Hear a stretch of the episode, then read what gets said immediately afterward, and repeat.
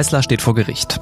Das Unternehmen wird von den Angehörigen von Walter Huang verklagt, der 2018 einen tödlichen Unfall mit einem Tesla Modell X hat.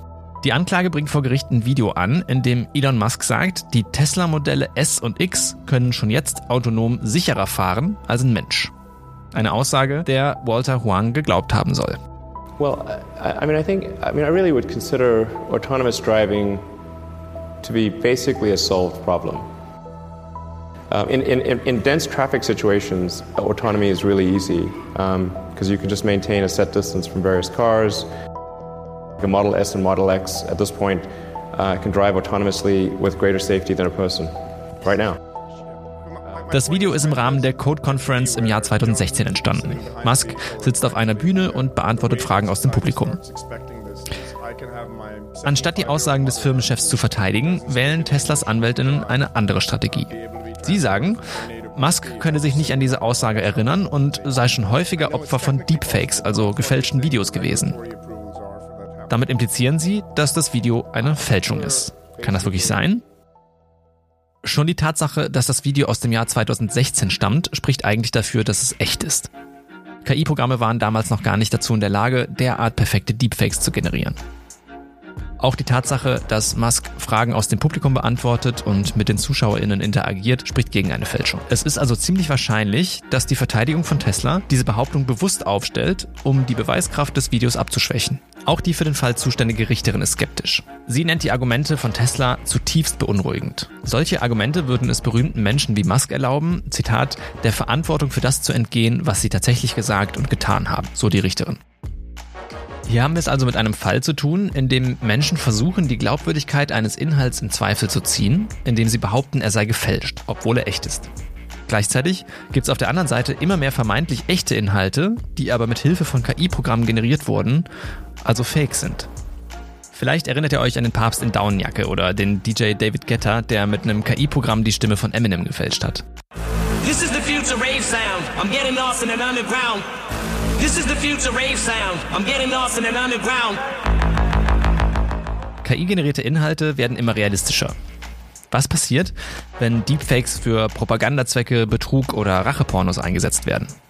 Und was passiert, wenn Menschen ihre Aussagen aus der Vergangenheit in Zukunft leugnen können?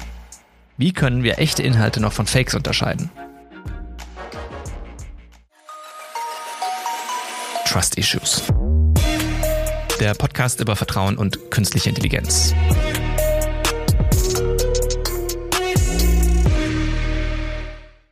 Hi, mein Name ist Merlin und ihr hört die fünfte Folge von Trust Issues. Fälschungen gibt es wahrscheinlich schon so lange, wie es die Menschheit gibt. Mit der zunehmenden Verbreitung von KI-Programmen wie DALI oder FaceSwap wird es aber immer leichter, irreführende und manipulative Inhalte zu generieren. Deshalb gibt es Überlegungen, Transparenzhinweise einzuführen, die uns dabei helfen sollen zu erkennen, ob ein Inhalt mit Hilfe von KI-Methoden erstellt wurde. So eine Art Label, das sagt, Achtung, KI-generierter Inhalt. Aber wie kann sowas praktisch umgesetzt werden? Und geht es dabei vor allem darum zu wissen, dass wir es mit einer KI-Anwendung zu tun haben? Oder sollten wir auch nachvollziehen können, wie eine KI-Anwendung zu ihren Ergebnissen kommt? Was genau verstehen wir also im Zusammenhang mit KI unter Transparenz? Darüber rede ich mit meinem heutigen Gast. Jessica Hesen. Hallo Jessica, schön, dass du da bist. Ja, hallo, danke für die Einladung. Kannst du dich einmal kurz vorstellen, sagen, wer du bist und was du so machst?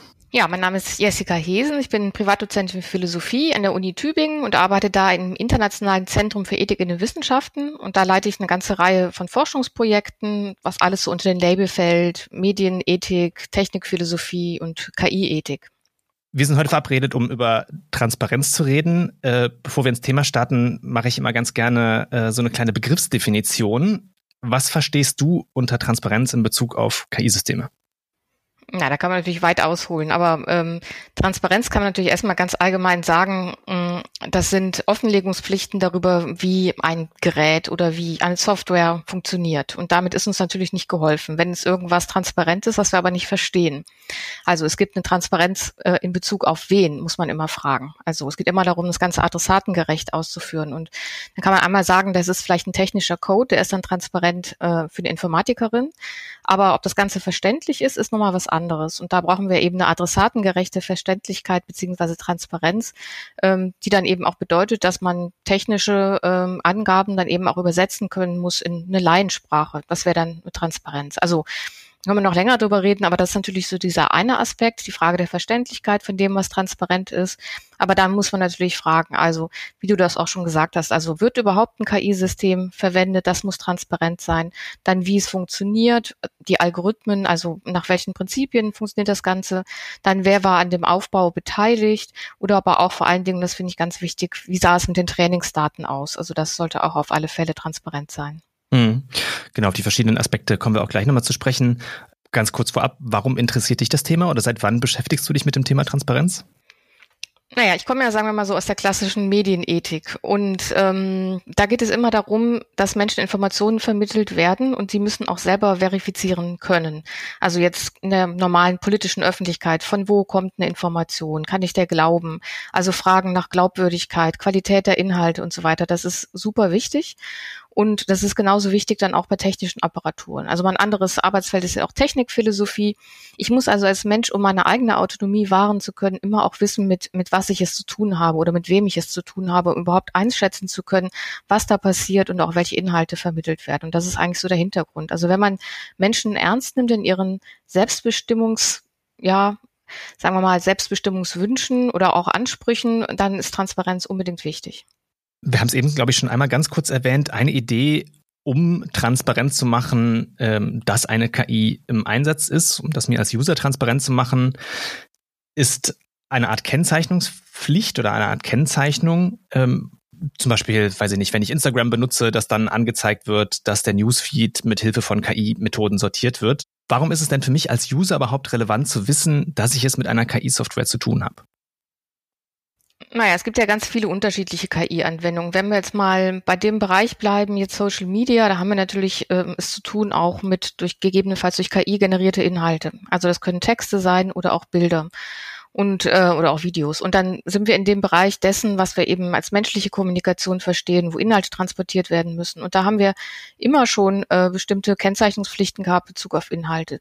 Also äh, zum Beispiel in der journalistischen Ethik ist es ganz normal, dass es, ich angebe, ob ich zum Beispiel ein Symbolbild nur vorgebe. Also wenn ich jetzt gar nicht das Bild zeige von einem wirklichen Unfall, sondern eben nur nachgestelltes Bild oder so, dann muss ich das kennzeichnen. Oder auch, wenn Bilder manipuliert wurden. Und das ist natürlich, um ähm, den Menschen zu zeigen, das ist nicht genau das Bild aus der Situation heraus. Und der gleiche Impuls gilt natürlich dann auch bei ähm, ja, also Bilder, die durch KI zum Beispiel generiert sind oder Texte.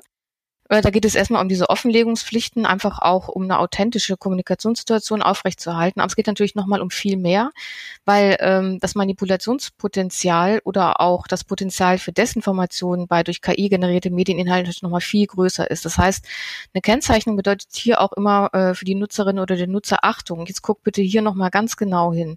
Also das könnte sein, dass das Bild eine falsche Darstellung beinhaltet oder falsche Informationen vorliegen. Und um das zu ermöglichen, um überhaupt die Aufmerksamkeit auch nochmal zu lenken, ist das einfach sehr, sehr wichtig. Und vor allen Dingen auch in die umgedrehte äh, Richtung, dass ich auch genau weiß, welche Inhalte von Menschen hergestellt sind. Das hört sich jetzt im Moment vielleicht noch merkwürdig an, weil wir denken, ja, alles ist irgendwie von Menschen hergestellt, aber in einer nicht zu fernen Zukunft werden wir sehr viele Inhalte haben, gerade auch in der Internetkommunikation, die durch KI generiert wurde. Und da ist es natürlich wichtig, auch zuschreiben zu können, äh, wer was produziert hat und äh, wer für welche Inhalte verantwortlich ist. Mhm. Das eine sind jetzt KI-generierte Inhalte, auf die würde ich auch nachher nochmal zu sprechen kommen. Da gibt es noch andere Bereiche, in denen es für mich als Anwender, Anwenderin äh, relevant sein kann, zu wissen, dass im Hintergrund ein KI-System läuft und zum Einsatz kommt? Ja, das ist eigentlich bei allen Anwendungen so. Also selbst wenn es scheinbar unwichtig ist, ist es auch wichtig, so ähm, die, die Diskurs- oder die Dialogkultur so aufrecht zu erhalten. Also äh, vielleicht mal um verschiedene Beispiele zu nennen. Also wenn ich ein Auto fahre, eine, sagen wir mal, ein Auto, das teilweise eben auch mit Algorithmen gesteuert oder KI oder so, da muss ich nicht jedes Mal darüber informiert werden, wenn jetzt irgendwie äh, ein Sensor bestimmte Gefahrensituationen erkennt, sondern da will ich sofort, dass das umgesetzt wird, zum Beispiel, dass gebremst wird oder sowas in der Art. Aber da muss ich auch vorher, bevor ich das Auto kaufe oder wenn ich das Auto kaufe, sollte ich zum Beispiel darüber informiert werden. Aber das ist jetzt nicht notwendig, dass es jetzt die ganze Zeit ich noch gefragt werde oder während des Fahrens, das wäre natürlich vollkommener Unsinn. Ja, das ist klar. Ähm, aber ähm, andere, andere KI-Anwendungen, die zum Beispiel sehr, sehr wichtig sind für unsere Lebenschancen, sowas wie KI in der Personalauswahl, das ähm, hat einen sehr starken Zulauf. Das benutzen inzwischen auch viele, viele große Unternehmen, auch in Deutschland zum Beispiel. Da ist es sehr wichtig, dass diejenigen, die sich bewerben bei Daimler-Benz zum Beispiel, ja, solche Unternehmen benutzen solche äh, KI in der Personalauswahl, ähm, dass hier KI benutzt wird, damit ich zum, damit ich weiß, also äh, wenn ich aussortiert werde, dass hier eventuell Diskriminierungen, systematische Diskriminierungen zum Beispiel vorliegen können. Aber auch hier geht es immer auch darum, ähm, ja, das Subjekt sozusagen zu würdigen in seinen Selbstbestimmungsinteressen, indem man sowas dann transparent macht. Oder natürlich auch KI-Anwendungen ähm, in der Medizin. Auch super wichtig, dass ich darüber informiert werde, ob äh, in der Diagnose äh, zum Beispiel in Bezug auf mögliche Brustkrebserkrankungen, dass da eine KI daran beteiligt war. Also das sollte der Fall sein. Auch ähm, nicht nur ja, um, um mich selber als Subjekt ernst zu nehmen, sondern auch um äh, entsprechend äh, mögliche Schadensersatzansprüche Sprüche zum Beispiel besser einfordern zu können. Das ist auch ein ganz wichtiger Punkt, also um die KI-Nutzung auch rechtssicher zu machen. Mhm. Jetzt ist es ja eine Sache zu wissen, dass ein KI-System im Einsatz ist. Eine andere ist zu verstehen, wie dieses KI-System funktioniert, beziehungsweise wie es zu seinen Ergebnissen kommt.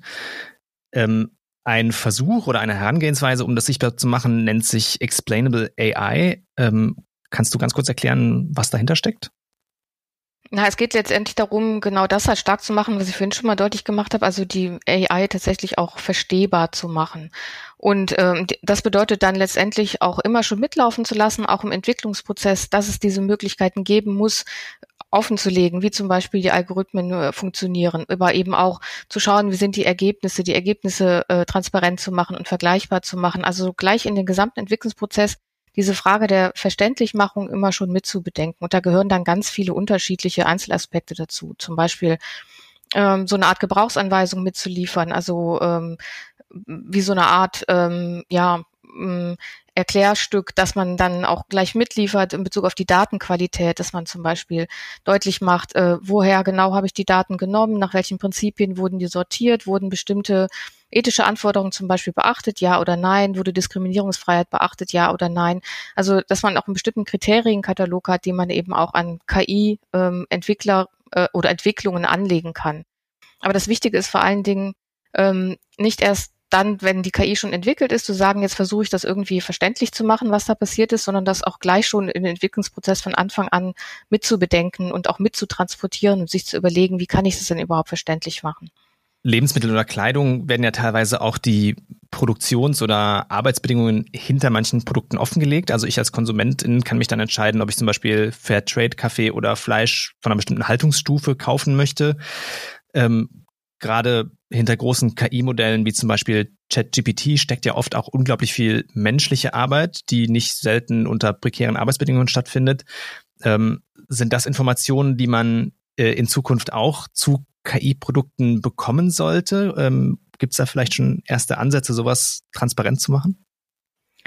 Ja, die gibt es auf alle Fälle. Das ist ein bisschen eine Analogie zu dem Lieferkettengesetz letztendlich. Also, dass man versucht, bis, bis ganz zum Ursprung sozusagen, da wo aus den vermeintlichen Rohdaten eben dann auch beschriftete Daten werden und so weiter, das nachzuverfolgen. Das wird tatsächlich diskutiert. Ist natürlich die Frage, wie realistisch das äh, umzusetzen ist. Also was wir im Moment haben und wo ja der große Hype ist, ist ja äh, generative künstliche Intelligenz. Und äh, die meisten Anwendungen benutzen hier äh, Informationen, die im frei zugänglichen Internet eben vorliegen.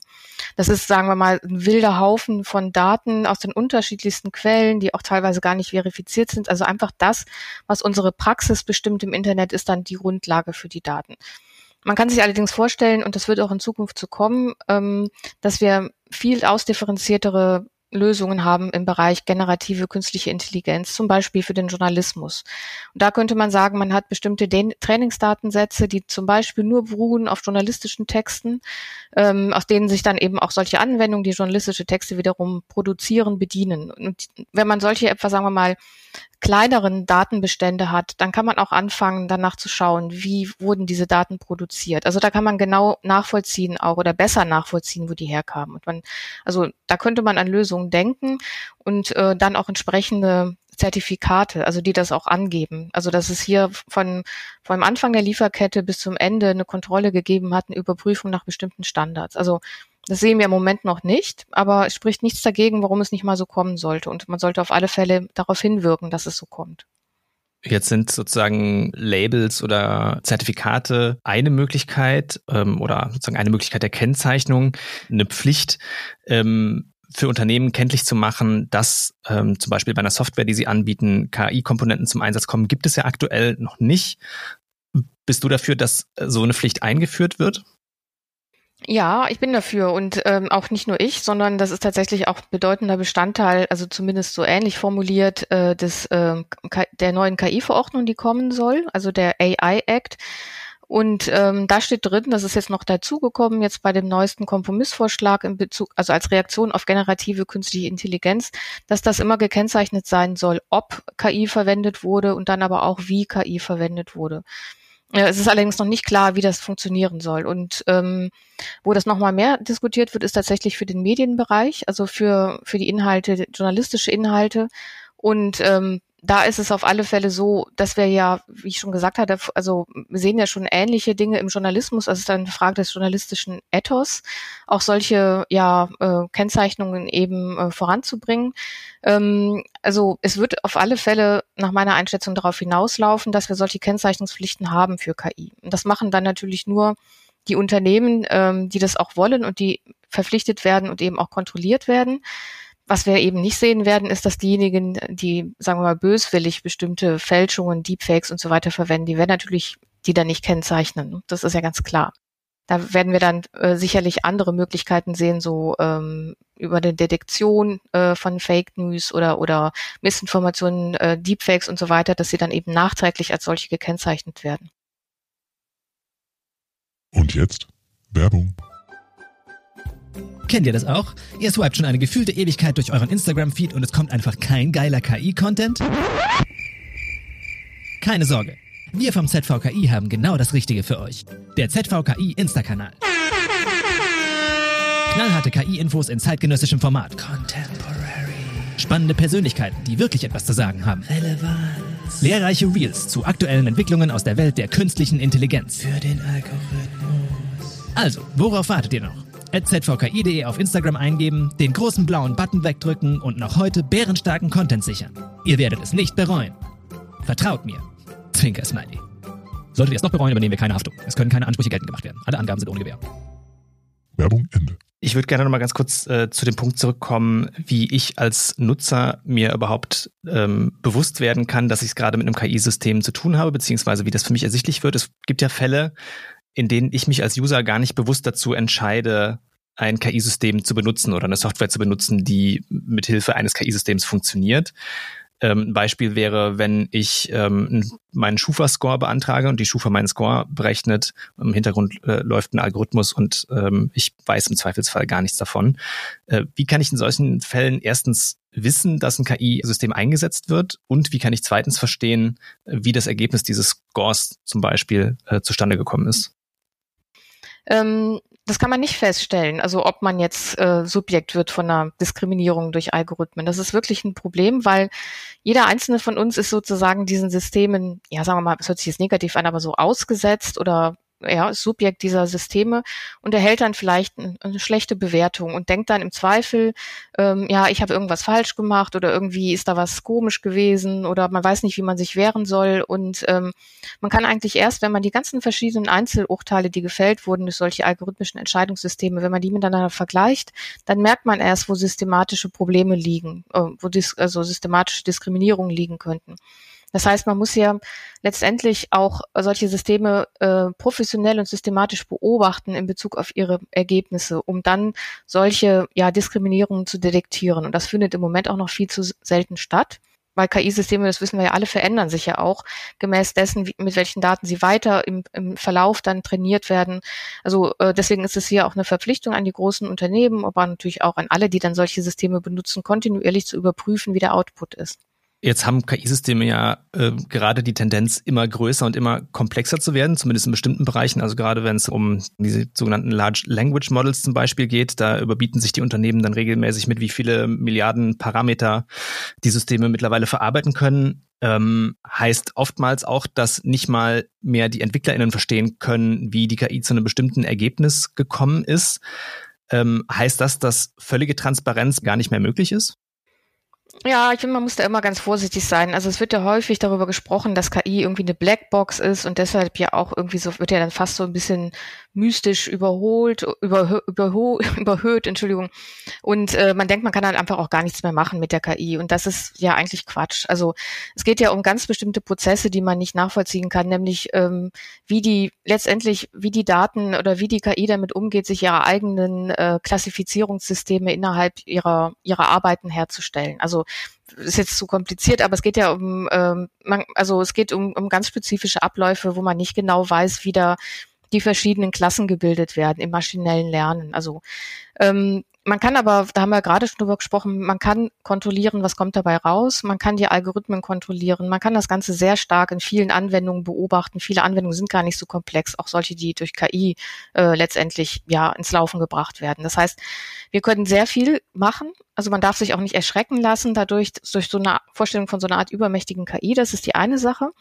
Und die andere Sache ist, dass wir ja ganz viele Technologien überhaupt nicht verstehen, die wir benutzen. Also bis hin hier, wenn ich jetzt hier die Lampe anmache, könnte ich Ihnen gar nicht genau erklären, wie das eigentlich so ganz genau ist mit so einer einfachen ja, äh, Birne, Energiesparlampe oder wie auch immer funktioniert. Und trotzdem, ja, wenn wir mal die Stromversorgung auch generell angucken, also wir kriegen keinen Schlag, die wird gleich verteilt, der Strom. Es gibt einen bestimmten Sicherheitsstandard. Also wir haben ganz viele Normen, die wir an viele ähm, ja, elektronische, elektrische Geräte zum Beispiel äh, heranführen oder auch an die ganze Nahrungsmittelindustrie und so weiter, obwohl wir das alles nicht richtig verstehen. Und trotzdem erwarten wir aber vom Gesetzgeber, dass er die Verbraucherinnen und Verbraucher schützt und bestimmte Standards einführt. Und genauso stelle ich mir das eben vor, dass es in dem gesamten Bereich der Digitalisierung auch viel stärker der, also der Fall sein sollte, dass es hier einen Schutz gibt der Bürgerinnen und Bürger und dass es bestimmte Normen und Standards gibt, die dann auch durchgesetzt werden. Und äh, da hilft uns dann gar nicht weiter zu sagen, meine Güte, das ist ja gar nicht transparent, sondern auch wenn es teilweise zumindest auch für die einzelnen Nutzerinnen und Nutzer intransparent ist, dann muss es trotzdem reguliert werden. Also das heißt nicht, dass es nicht äh, rechtssicher sein muss oder dass Expertinnen und Experten das nicht nachvollziehen können sollen. Das muss natürlich auf alle Fälle der Fall sein. Aber es muss nicht für jede und jeden von uns transparent sein. Mhm. Wir haben eben schon ähm, über das Beispiel des Bewerbungsmanagements gesprochen. Für den Fall, dass es da Systeme geben würde, die eben nicht völlig nachvollziehbar sind, wo selbst die Expertinnen und Experten am Ende sagen, wir verstehen nicht genau, wie das äh, System zu seinen Ergebnissen kommt, sollte es dann auch Bereiche geben, in denen der Einsatz von solchen KI-Systemen dann eben verboten wird, wo man sagt, das machen wir nicht, wenn wir es nicht hundertprozentig nachvollziehen können?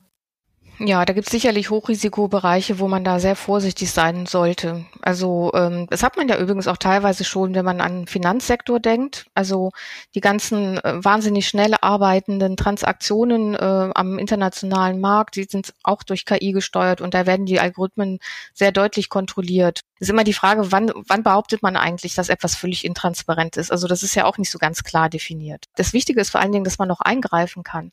Also wenn man sieht, äh, dass eine Technologie in Anführungsstrichen autonom arbeitet und irgendwas läuft schief, dann muss es jederzeit möglich sein, auch den Vorgang abzubrechen und dass es nicht so ein ja, ähm, Selbstläufer gibt. Also jetzt gerade, wenn man kritische Infrastrukturen denken. Jetzt mal angenommen, es gäbe die äh, totale Transparenzoffensive und all solche Informationen ständen uns als Verbraucherinnen und Verbraucher zur Verfügung.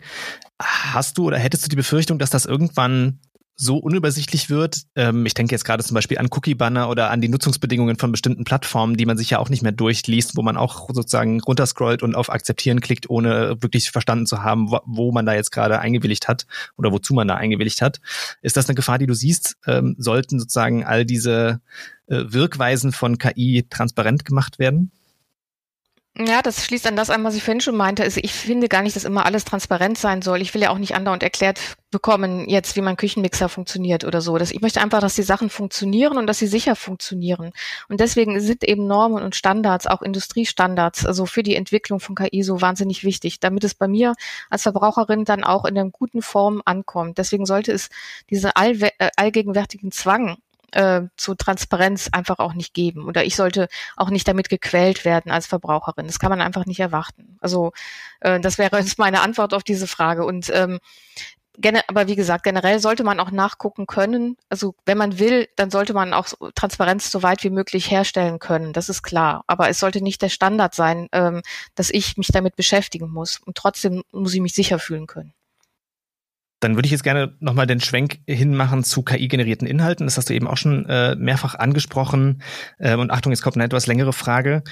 Ähm, es geistern ja gerade immer mehr Inhalte, Videos, Audios, Bilder durchs Netz, die scheinbar echt wirken, in Wahrheit aber gefälscht sind. Das sind Inhalte, die allesamt mit verschiedenen KI-Systemen generiert wurden. Äh, manche fordern jetzt deshalb, dass diese Inhalte irgendwie gekennzeichnet werden sollen, ähm, mit einem Wasserzeichen oder eben irgendeine Art Label.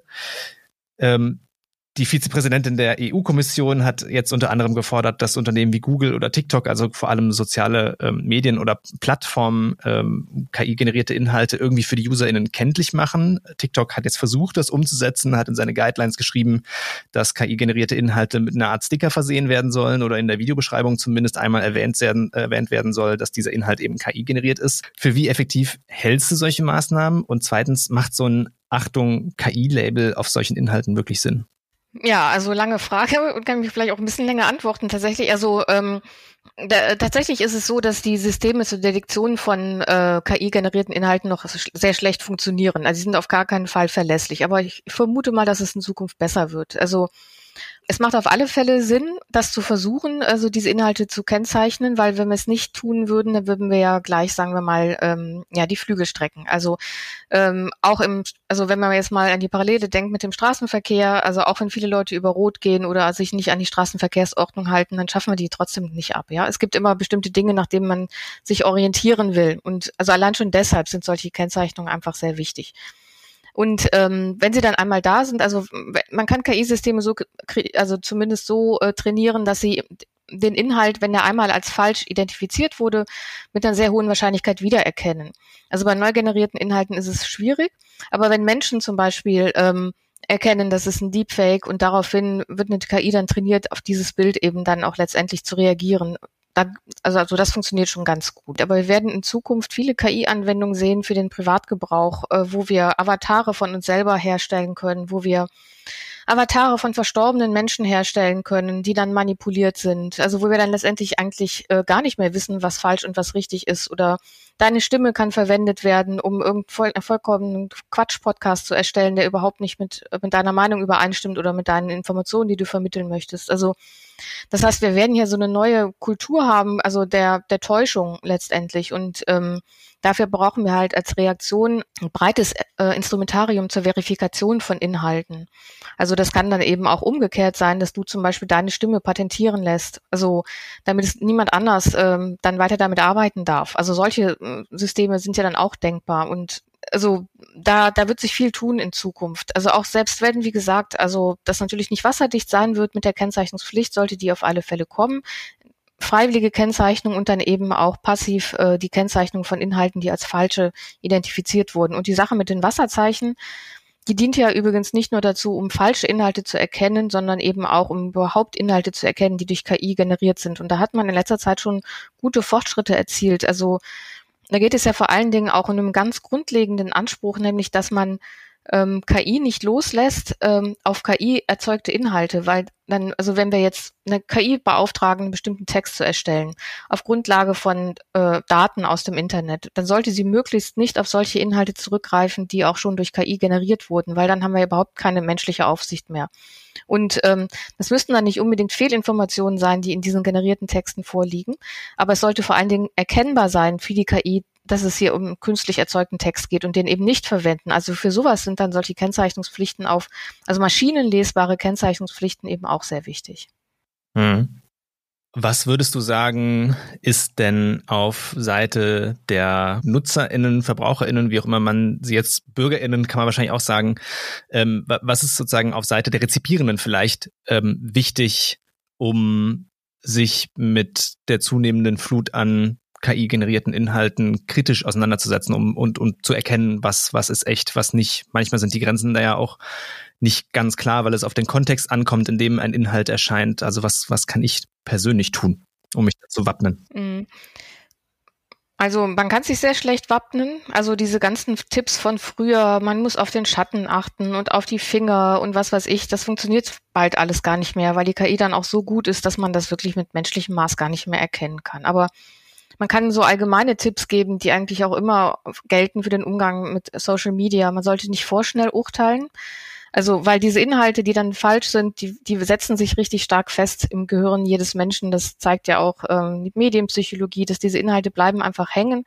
Und dann kann, man noch so viel nachher sagen, das war alles falsch. Also dieser bleibende erste Eindruck, der ist einfach sehr prägend. Und da müssen wir uns alle an die Nase fassen und versuchen auch ja selbstkritisch zu sein. Auch was postet man selber weiter ähm, und äh, immer auch, äh, wie du schon gesagt hast, den Kontext betrachten, den Absender. Also das gilt ja genauso gut wie bei Nachrichteninhalten. Kommen die jetzt von Russia Today oder kommen die von der Tagesschau? Also solche Dinge sind wichtig. Man, wir können, müssen aber leider in der Wissenschaft sehen, dass diese Fähigkeiten eher immer stärker abnehmen, gerade bei den, bei den Teenagern jetzt. Also die gelten zwar immer so fälschlicherweise als Digital Natives und die sind jetzt groß geworden mit diesen Technologien, aber die haben oft sehr, sehr schlechte äh, Vorkenntnisse, zu, um zu beurteilen, welche Qualität eigentlich ein Medieninhalt ausmacht. Und da ich kann es zwar eigentlich selber schon nicht mehr hören, aber man muss wirklich sagen, das ist eine Sache, die gehört auch in die Schule. Also solche, solche Dinge müssen grundlegend, also ja, mitvermittelt werden. Es darf nicht immer nur um, äh, um den Kanon der Literar deutschen Literatur gehen im deutschen Deutschunterricht, sondern es geht auch um solche Fragen. Wie mache ich eine Website? Wie kann ich eben Deepfakes erkennen? Wie funktioniert ein Algorithmus? Und solche Dinge müssen tatsächlich auch ganz grundständig in den Schulen verankert werden. Dann würde ich gerne noch einmal zurückschwenken zu dem, was wir so als äh, Bürgerinnen und Bürger tun können, um KI vielleicht auch besser zu verstehen. Ähm, Begriff, der in dem Zusammenhang öfter fällt, ist AI Literacy. Ich glaube, du hast ihn eben vielleicht selber auch schon mal verwendet. Kannst du einmal kurz erklären, was das ist? Was kann ich mir genau darunter vorstellen? Und ist das was, was in Zukunft wirklich eigentlich alle können sollten? Ja, es, es gibt ja immer wieder so neue Begriffe. Also früher, so haben wir bei den 80er, 90er Jahren, hat man von Medienkompetenz gesprochen. Dann gibt's jetzt auch noch Medienmündigkeit, dann Digital Literacy, Data Literacy und jetzt AI Literacy. Also es geht halt immer darum, dass man versteht, mit was man umgeht, in, also welche Techn wie die Technologien funktionieren. Also in Bezug auf KI bedeutet das eben vor allen Dingen erstmal die grundlegenden Funktionsweisen von KI zu kennen. Zum Beispiel, dass es stochastische Maschinen sind. Also dass es letztendlich um Datensammeln geht, äh, Daten vergleichen, Wahrscheinlichkeitsberechnungen herstellen, Muster erkennen und solche Dinge. Also das ist wichtig, dass man nicht denkt, da denkt jetzt irgendwie wirklich eine Maschine, sondern mh, hm, hier geht es eben um Wahrscheinlichkeitsberechnungen, vor allen Dingen auf Grundlagen von vielen Daten. Dann muss man natürlich wissen, dass die Trainingsdatenqualität hoch ist und äh, man sollte sich auch generell ein bisschen damit auskennen, also wo überhaupt KI äh, eingesetzt wird und wo nicht und was eigentlich auch die Grenzen dieser Technologie sind das sind lauter Felder, die in die AI-Literacy reingehören. Aber das überschneidet sich auch ganz stark mit Datenkompetenz oder überhaupt auch Medienkompetenz und generell Fragen, wie gehen wir eigentlich kritisch mit Techniken oder Technologien um? Das ist ja in äh, modernen westlichen Gesellschaft einfach eine, eine, Grundtugend, weil die ja durch und durch durchwirkt sind von Technologien. Uns wird es ja in der Form überhaupt nicht geben ohne Techniken. Also Techniken sind ja unsere Kultur und da sollte man immer eine, eine kritische, eine kritische Reflexionsfähigkeit erhalten. Jetzt haben wir sehr viel über äh, Gefahren und Risiken und ähm, den, den Missbrauch äh, von Tools wie jetzt zum Beispiel Bild Bildgeneratoren oder äh, Programmen wie ChatGPT gesprochen. Ähm, die werden ja nu aber nicht nur für Desinformation und Hetze eingesetzt, sondern auch Journalistinnen zum Beispiel arbeiten mit ihnen.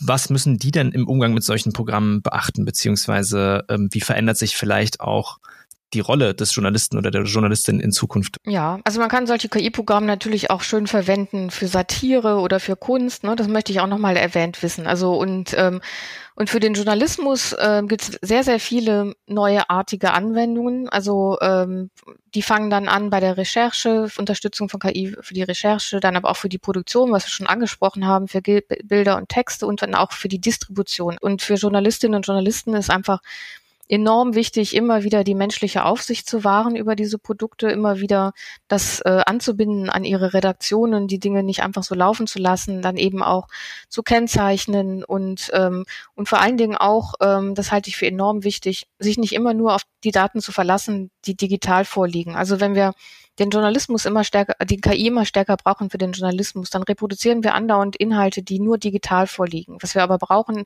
gerade für den investigativen Journalismus, sind natürlich Menschen, die nachdenken darüber, wo sind Probleme, die dann auch mit ihrem Mikrofon rausfahren, Menschen interviewen, investigativ vorgehen. Also das kann alles eine KI nicht. Das heißt, die ganzen neuen Inhalte, die dann später mal digital vorliegen, aber die werden nicht digital erzeugt, sondern die werden durch Menschen in Interviews erzeugt, durch Menschen, die sich Gedanken machen, die vielleicht auch anderen mal auf die Füße treten, unangenehme Fragen stellen und so weiter. Und ähm, also das ist die, die Kernaufgabe von Journalismus eben auch die Kritik und Kontrolle der Mächtigen, eine kritische Öffentlichkeit herzustellen. Also das wird nicht funktionieren, äh, wenn man nur sehr stark auf KI setzt. Man muss immer also die KI in einer dienenden Funktion lassen natürlich. Das ist super wichtig. Aber ähm, gibt natürlich trotzdem gerade auch, also für, für sagen wir mal, äh, kleinere Nutzungsgruppen gibt es tolle Möglichkeiten, KI dann auch zu, durch KI Texte zugänglich zu machen, anzupassen, jetzt zum Beispiel auch für vulnerable Gruppen, für einfache Sprache und so weiter, also Texte umzuwandeln. Also ich könnte noch ewig drüber reden, aber es gibt wirklich tolle Anwendungen, aber das Wichtige ist wirklich weiterhin äh, kritisch zu bleiben und äh, dann die Daten eben äh, sozusagen da zu erheben, wo sie in der Realität vorliegen und nicht nur, also sich auf Daten zu stützen, die im Internet vorliegen. Wenn du einen Weihnachtswunschzettel ausfüllen dürftest an die großen KI-Firmen dieser Welt und vielleicht auch die äh, Regierungen dieser Welt, indem du dir die Transparenzmaßnahmen deiner Träume wünschen dürftest ähm, und dieser Plan müsste dann auch Punkt für Punkt umgesetzt äh, werden, was würdest du da reinschreiben? Ja, tatsächlich die Kennzeichnungspflichten und ähm, Auskunftspflichten.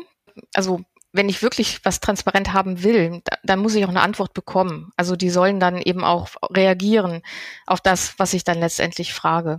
Und natürlich äh, ja eine verständliche Darstellung. Also ich habe jetzt vorher versucht, ein bisschen deutlich zu machen, dass wir nicht überfordert werden können sollen, also ähm, durch diese andauernden Transparenzanforderungen. Aber trotzdem muss es immer mittransportiert werden, wenn ich es will. Also da muss es möglich sein, verständlich zu machen für eine breite Öffentlichkeit, oder auch für Kinder oder auch Menschen, äh, die vielleicht auch äh, ja eine andere Sprache haben. Also mit anderen Worten, das Ganze muss dann eben auch für unterschiedlichste Nutzungsgruppen in unterschiedlichen Sprachen und so weiter möglichst leicht auch dargestellt werden, sodass wir nicht grundlegend verunsichert sind und vor allen Dingen wir auch damit aufhören, also KI so stark in den Himmel ähm, zu, ja, zu loben oder wie auch sagen, oder unsere Befürchtungen dann eben so groß zu machen, sondern wird mir versuchen, wird versuchen, dass das Ganze eben auch ähm, ein bisschen mehr ja, auf den Boden der Tatsachen zurückgebracht wird. Und dafür ist tatsächlich dann eben auch Transparenz ein ganz gutes Mittel. Das nehme ich gerne als Schlusswort und sage herzlichen Dank für das Gespräch. Ja, danke schön, auch von meiner Seite.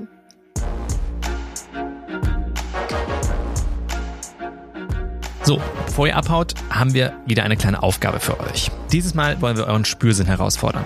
Seid ihr schon mal auf einen Deepfake reingefallen? Wir wollen mit euch testen, wie gut ihr darin seid, Fakes von echten Inhalten zu unterscheiden. In den Shownotes zu dieser Folge findet ihr einen Link zu einem Test des MIT Media Lab. Wenn ihr dem Link folgt, werden euch eine Reihe Videos, Audios und Bilder angezeigt. Ihr müsst dann versuchen herauszufinden, welche davon mit Hilfe von einer KI generiert oder bearbeitet wurden und welche nicht. Ich kann euch verraten, bei manchen ist das gar nicht so einfach. Ich bin gespannt auf eure Ergebnisse. Teilt eure Erfahrungen wie immer gerne mit uns, zum Beispiel über Insta oder per Mail. Alle Infos dazu auch in den Shownotes. Das war Folge 5 von Trust Issues. Die nächste Folge, Folge Nummer 6, ist auch schon unsere letzte. Die Frage, mit der wir uns abschließend beschäftigen wollen, ist, lässt sich Vertrauen regeln? Und wenn ja, wie? Darüber rede ich mit Maximilian Ganz. Er ist Policy Fellow bei der Mozilla Foundation und beschäftigt sich unter anderem mit der Frage, wie man KI so regeln kann, dass sie im Einklang mit Menschen- und Bürgerrechten eingesetzt wird. Das wäre ja schon mal gar nicht so schlecht. Also auf jeden Fall reinhören.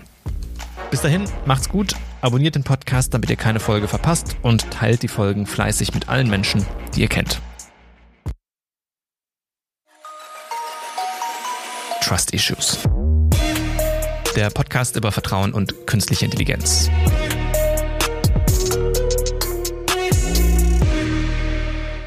Redaktion Merlin Münch, Franziska Busse und Tom Völkel. Moderation Merlin Münch. Produktion Christoph Löffler und Keno Westhoff. Projektkoordination Verena Till. Projektleitung Philipp Otto. Der Podcast ist eine Produktion des Zentrum für vertrauenswürdige künstliche Intelligenz, gefördert durch das BMUV, dem Bundesministerium für Umwelt, Naturschutz, nukleare Sicherheit und Verbraucherschutz. Verbundpartner des Projekts sind der Think Tank iRice Lab, das Fraunhofer ISEC, das Fraunhofer IAIS und die Freie Universität Berlin.